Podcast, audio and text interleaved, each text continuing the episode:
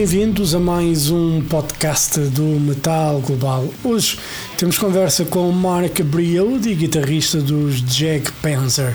A banda norte-americana editou no final do mês passado o seu 11 disco de estúdio, intitulado The Hallowed, através da Atomic Fire Records.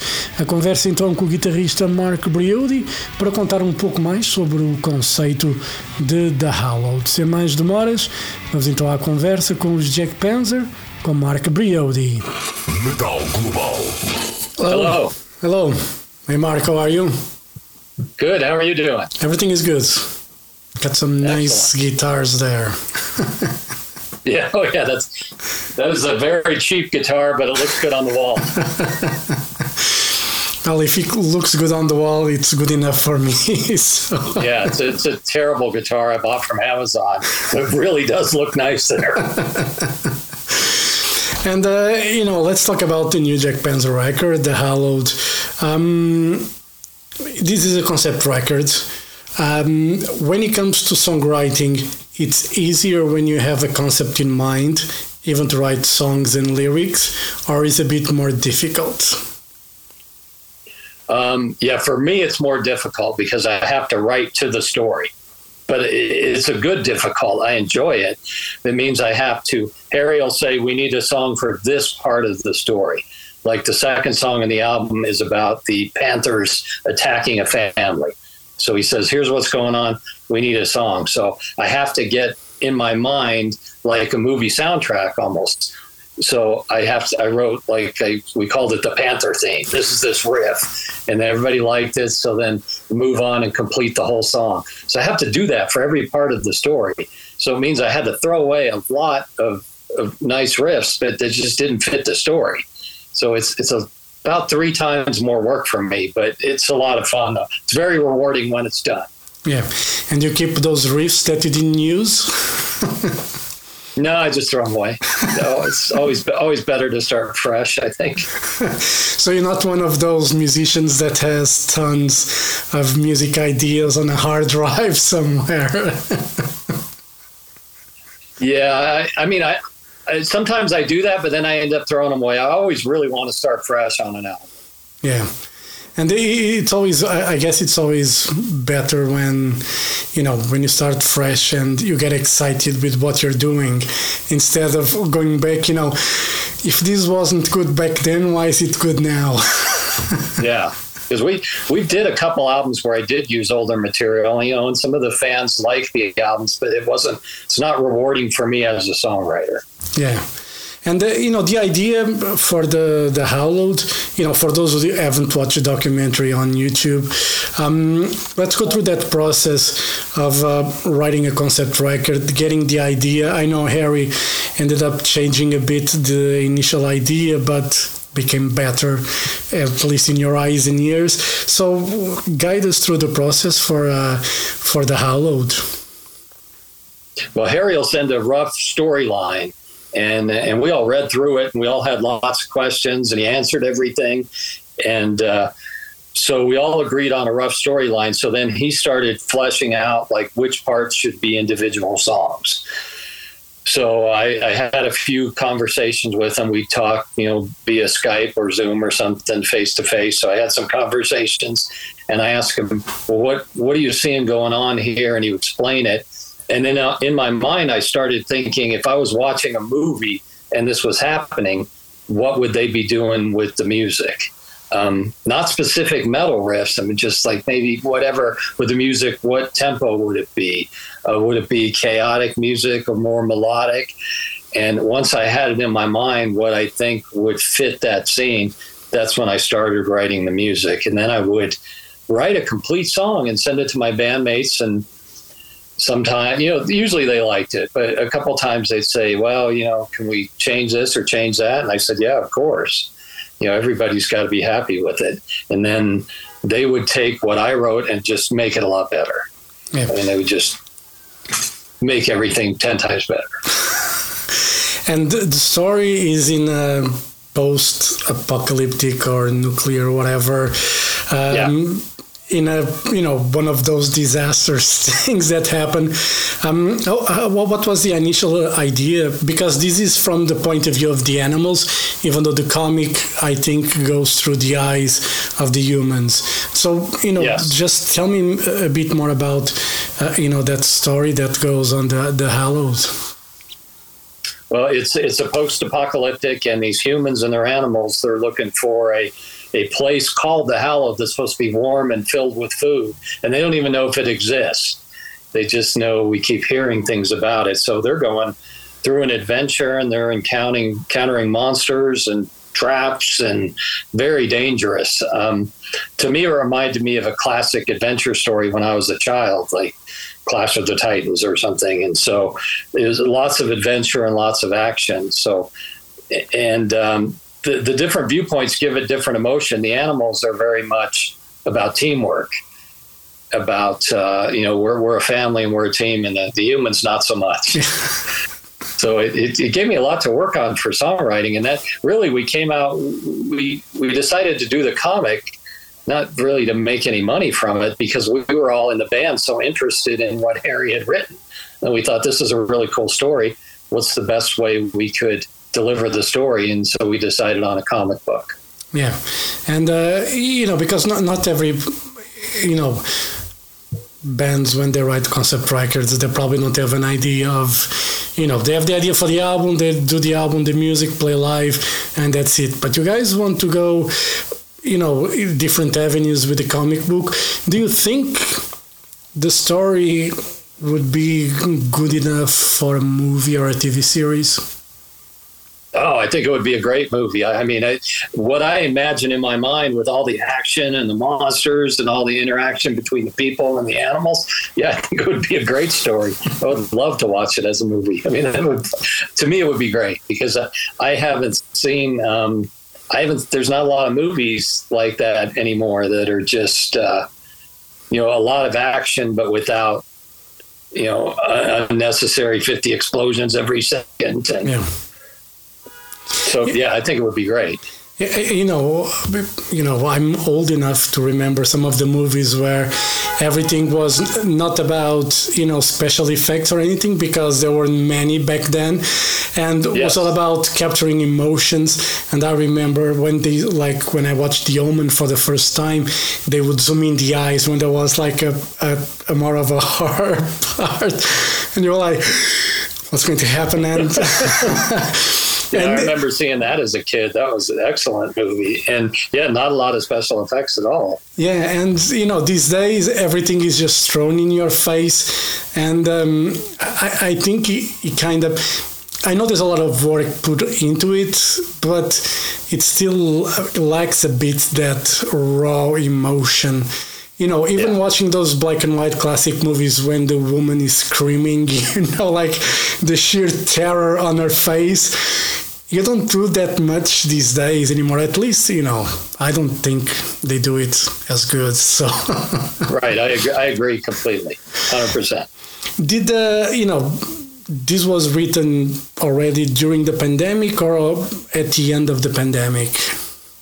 Uh, at the end, I well, yeah, mostly at the end. I, I didn't do well during the pandemic. I mean, I was physically healthy, but I like to go to shows like all the time. I usually go to a concert or see a band once a week. And so it was terrible for me during COVID not being able to get out and see live music. So, yeah, most of this happened right after COVID. Yeah, did uh, did that kind of inspired you? You know, give you a boost in a way because you know it, it's kind of I talk with bands a lot, and you know, I try to look at those two years almost, and it's very surreal, you know, what happened, and you know, we cannot take things for granted anymore. No. Um, yeah, I, um, you know, the that didn't really inspire me. What inspired me is um, yeah, during the COVID, I, I got very sick, but it wasn't from COVID. They um, they don't know what it was. I mean, I, I lost uh, so much weight, and I was so thin and tired, and they I got better, but they never found out what I had. So it was always a complete mystery. So that was inspiring for me. You know, I have to write, you know, an album right when I can because this, I don't know when I'm going to get sick again. I, I don't know. So I have to do it. But Yeah. thankfully, I'm feeling great now. Yeah, and how do you see the, the, the music scene in the United States, you know, these days? Because I, I- think, you know, there's a lot of new bands, a lot of modern stuff going on, but I I enjoy some of the bands, but I miss that classic heavy metal. you know, the melodies, the songwriting mostly, you know, songs, songs that I can remember, that I can tap my foot to, that I can bang my head, even though my head doesn't move as much as it used to. But Yeah. I'm. Do you? How do you see the, the scene these days? Is, is there like new bands that inspire you somehow, or you prefer to stay with the classic stuff? Uh, we we have a, a young traditional metal band in my town called Chamber Mage, and in fact, I think I'm going to see them on Tuesday. Yeah, they're a great band. That's inspiring to see very young guys playing traditional metal. Um, yeah, the U.S. has a lot of great metal fans, but it's so huge. I mean, if if I wanted to play a gig in Colorado and then another gig, it's like a 10 hour drive. And uh, so it's, uh, yeah, lots of lots of good metal fans here, but the, the country's so huge. It's hard to get them all in one spot. Yeah, and uh, you know you- you're in Colorado. You have the amphitheater there. Uh, that's Red Rocks. Uh, oh, yeah, I'm going there Friday. you know, every time I see concerts there, I'm like, you know, this is probably one of the best venues for, you know, for a fan to attend and for a band to play. At least from my eyes, I've never been there. I would love to see a show there, and it just looks, you know, so inspiring somehow. Yeah, it's wonderful. Yeah, as I said, I'm going there Friday. I've been there many times. I saw, I remember seeing Iron Maiden and Accept there, and that was wonderful. Uh, it's interesting. The city owns that, so anybody can rent it. So anybody can put on a show there if they want. I, I always wanted to play there, but I've never played there. I played most other places around here, but not not that venue. But that's an amazing place to see a show. Yeah, what's the what's the capacity of the Red Rocks? I think it's about five thousand, but I'm not sure. Okay, So somewhere around there. so it's still like it is big, like a big venue. Yeah. Well, yeah. Yeah. Well, that's cool. And you know, for this record, you guys work with Jim Morris, uh, legendary Jim Morris, and at the new Morris Sound Studios. The old ones are now property of Savatage and the TSO guys, I think. So um, And there was actually a Morris. There was actually a very small Morris sound even before that. So the the new the new one is Morris Sound oh. 3.0. yes, I was because uh, as far as I remember, the, the Jim Morris did, he did work on some of the earlier Jag Panzer records, right? Yeah. So I was to go to go back to him, and because the record sounds fantastic, Oh, thank you. I was to Oh, work with him. Yeah, it was great working with Jim. Um, yeah, Jim knows what what we want, and we have a good working relationship with Jim. And he's he tells it to us like it is immediately. Like I'm going to have to bring down that guitar part because it's the vocals are more important. And I'll be like, okay, fair enough. Yeah, we don't we don't tiptoe around things like that. He just tells it what's going to happen and he does it and he does a great job with it. And then we always go out to eat with him and it's fun and we just get along really well with Jim. He's a great guy. Yeah, and I, I know I think was a obituary that uh, mixed the record there, the last record, and they mix on Dolby Atmos. It's something Yeah. that you guys want to do. It's something that you guys look into. I love that technology now. You know that that the almost like you know surround sound, but really proper surround. Like technology has evolved so much, is freaking crazy. I remember listening to mono records from the Beatles, and now we're we're talking Dolby Atmos. Um, did you? It's something that you guys would like to do with the record to mix in uh, that format, or it's just too expensive for a band like Jag Panzer? Uh, Jim mixed the last song on the album, Last Rites in Atmos, and it sounds incredible. So I, I still have to talk to the label and say, hey, do, do we want to release this in Atmos? I mean, it sounds unbelievable.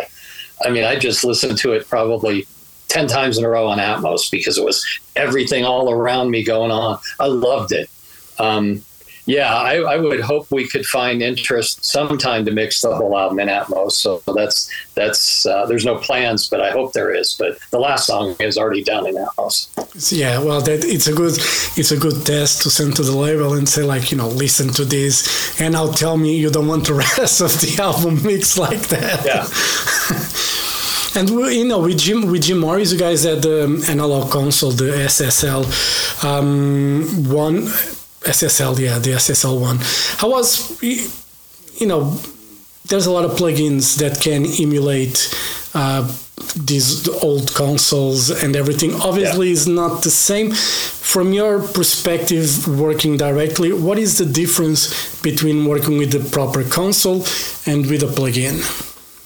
Um, to me, there's an organic sound from the uh, console. Maybe. Uh, the sound, the guitar sound may vary over 1% over the song. It's not like a flawless perfect. It's a, um, yeah, there's lots of imperfections, good imperfections, you know, very musical sounding imperfections that show up in the mix that I, I think analog mixes sound wonderful. I mean, I, I realize that there's lots of big platinum albums done digitally in the box and but it's just for my ears i like that analog old analog console sound do you think fans can tell the difference or only a good trained ear can tell the difference of the mix in an analog and digital um, yeah, I think you have to hear them both. And then if, if you start hearing them both, I'll give you an example because uh, somebody wrote me the other day and said, I like the Hallowed, but why didn't you use real drums? And I said, What are you talking about? Those are completely real drums. And he described what he's talking about. And I said, You're actually talking about trigger drums, which you hear on lots of other records. So you heard something different on ours and, and, you just assumed ours wasn't real, but it's the opposite. And I said, and I'm that's I'm not offended. I understand you just didn't know, but yeah, a lot of people, yeah, they just aren't aware nowadays of what an analog mix sounds like. It does sound different. Yeah, you know, for, for me, you know, I I work with Pro Tools. I have some plugins, but I just do like a radio show. So, but I like to mix on Pro Tools, and I like to give the the at the end at the final mix. I like to put like the tape sound to to it and just give that a bit of a warmth. That yes, I know people don't give a shit about it. I know people they won't notice anything but when I'm listening to it and you know when I turn on the plugin I can feel the slight difference in the sound and that's what matters to me you know I don't yeah. care honestly if people can hear any difference I'm sure they they won't but you know I you know I like that but you know we're talking in an age where you know like plugins and everything even for for guitars and everything. You see some bands playing live and there's no amps, there's nothing on stage. Would that work for a band like Jag Panzer? No, no. I always have to have my tube amp. Although this is a problem I'm trying to solve. I can't when we tour. I can't bring my amps. It's just too expensive. So we always rent amps. But both of the last, in fact, the last three tours, I've had one gig where the amp didn't distort and so I have to play the whole show in a clean sound, and it's terrible. So everybody's saying, "Well, just bring like a you know modeler box." Yeah, but I don't want to use one live. I want to play a real amp. So maybe I'll have to bring one just as a backup for that one time when there's, you know, it's I'm playing through a clean guitar amp, which is yeah. terrible. Yeah, and how, how difficult it is, you know, there's a lot of conversations because since COVID and since you know the war in Ukraine with Russia with Ukraine, um, there's been a lot of bands you know canceling tours and just reducing the you know the length of touring. Um, for a band like Jag Panzer, how much that influences the possibility of a tour in Europe? Because being in the States, it's probably easier and cheaper for you guys, but traveling to Europe, bringing equipment, you know, having a tour bus, whatever, um, how difficult it is for a band like Jag Panzer. Well, we lucked out in the fact that many, many years ago, we learned how to tour as cheap as possible. When everyone else was in a tour bus, we said, well, maybe we can go in a van and maybe we can book hotel rooms far in advance and get them inexpensive enough because we're booking them all at once. And uh, maybe we can use a local crew. Um, so yeah, we know how to tour very, very cheap. So we're we're doing okay. But I, I see, yeah, with other bands, it is an issue. But we're we're good. We're going over to Europe in uh, just in about eight weeks, mm. and um, we have another tour somewhere in the world next year. Um, I'm hoping it's Central America and South America, but we will see. I'm just told to have my passport ready.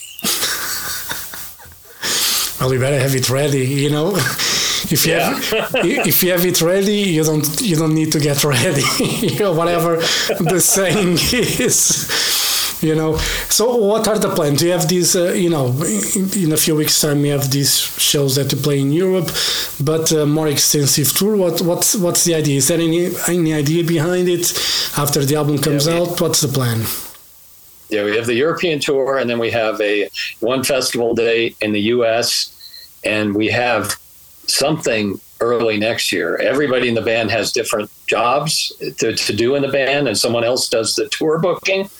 So I'm told there is another tour at the end of January, but I don't know what it is yet. I'm always the last to know for tours.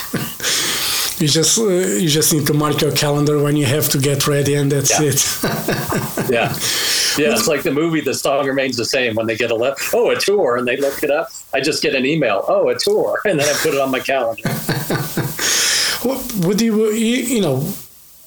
Would you like to do like a a tour like as a let's say if Judas Priest had uh, you know invited or Iron Maiden or something a support tour like that would be something that you guys would look into doing or with the yeah, years that you got yeah I was just yeah, as long as it's not uh, lots of big tours like that are huge money losers. Um, yeah, we just don't have the finances to do that. We we can't lose fifty thousand dollars on a tour to you know play in front of a big band, and maybe Judas Priest, Iron Maiden don't do that. I just I don't know, but yeah, the idea of playing support for a big tour would be good as long as it's uh, not a financial disaster. Yeah. How do you see these? In you know, it's common practice for bands, smaller bands, to pay to go on a tour. Um, what's your what's your view on a, on a practice like that? You know, for a lot of fans, seems unfair. For some bands, when you talk to them, they say, "Well, it's a chance that we have." Then I know some bands that they are still paying for a tour they did years ago, and oh yeah, and they're not, and the band hasn't really had a chance to shine or anything like that. What's your view on this uh, this practice of touring? Um, you know, I, am okay with it as long as the band has really, really paid attention to. You have to look at the numbers, like how much, how much is this really going to cost us? A lot. There's a lot of hidden costs in tours. You know, like for example, you usually have to fly in a bus driver. You know, wow, there's a plane ticket there, and then there's another hotel room, and the, the that's just one example. There's usually about a hundred examples. So you have to know how much the touring costs, how big you think it's going to make your fan base, uh, how much merch you're going to sell, and as long as you understand all the numbers and really, really worked hard at it, and if you if you think it's still a good deal, then you know I think it's up to each individual band. It's it's I know all the numbers, you know, in touring. Uh, at least I think I do. I've been doing this for years, and uh, yeah, I don't, I, I can't lose a bunch of money on a tour. Yeah, and because you know, I see when you know when smaller bands tour with uh, other bands, even their merch, the price has to be at the same as the main band, and that's so. Yeah, I'm not a fan of that. the main band should they should sell whatever they want to sell for. They're the main band, but you don't make the other band match. I, have I've never seen. I, I, know a lot of bands do that, but I've never seen it myself. I've been to shows my whole life, and I've never seen somebody go up to the merch stand and say, "Oh, I'm a fan of that main band, but."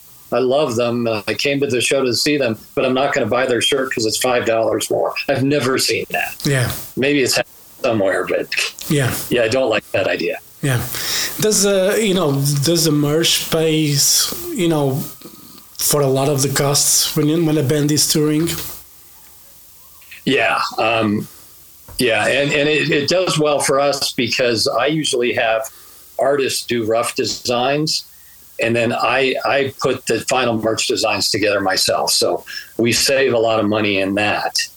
And then I really work hard trying to make sure we get quality merchandise at fair prices because we like to sell it to the fans at fair prices and we don't charge for any meet and greets or anything. Yeah. So yeah, we we've got merch sales down pretty good where where it can help us make money on the tour and the fans still get it at a fair price. Yeah, because I, I was seeing like this Iron Maiden tour, the Future Past tour.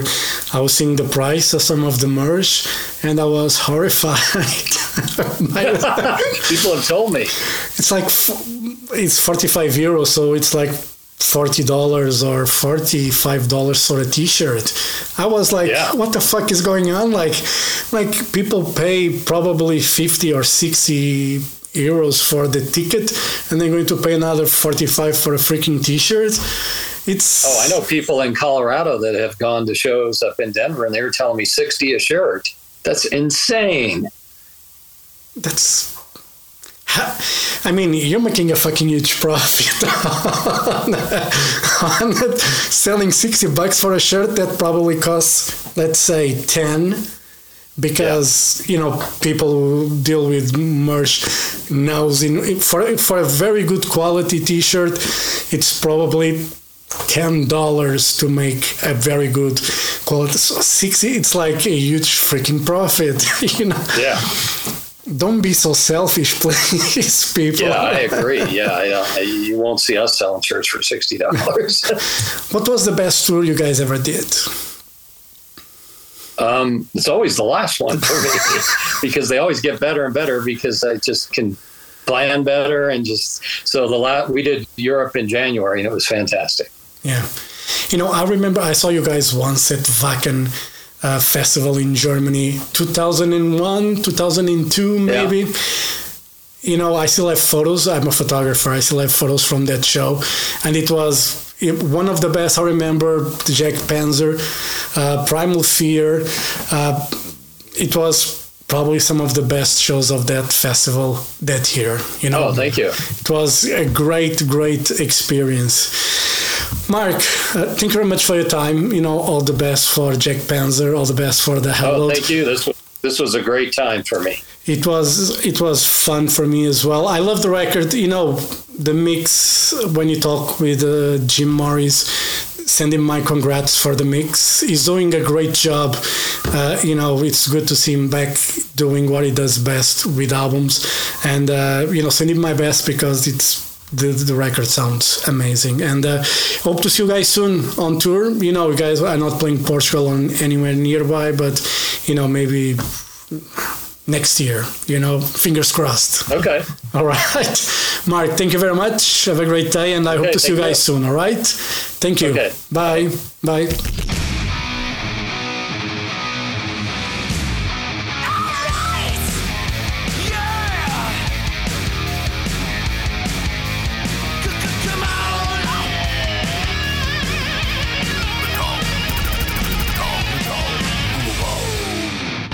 Metal Global foi então a conversa com Mark Briode, guitarrista dos Jack Panzer da Hallowed, já chegou às lojas, foi editado no final do mês passado através da Atomic Fire Records. Já sabem que podem ouvir esta versão em programa de rádio com música em exclusivo na RTP Play. Podem também seguir-me no Twitter, agora conhecido como X ou Instagram em arroba Mountain King. E podem também passar pelo blog metalglobal.blogs.sapo.pt Se tiverem Facebook é procurar pela página do Metal Global, fazer like e seguirem a página. E claro podem seguir este podcast Apple Podcasts, Spotify, Google Podcasts. São as plataformas onde o programa está disponível. E pronto, eu volto na próxima semana ou no próximo programa, que pode ser já daqui a uns dias. Um forte abraço. Children of the night, you will live through the centuries to come, as I have lived. Good night.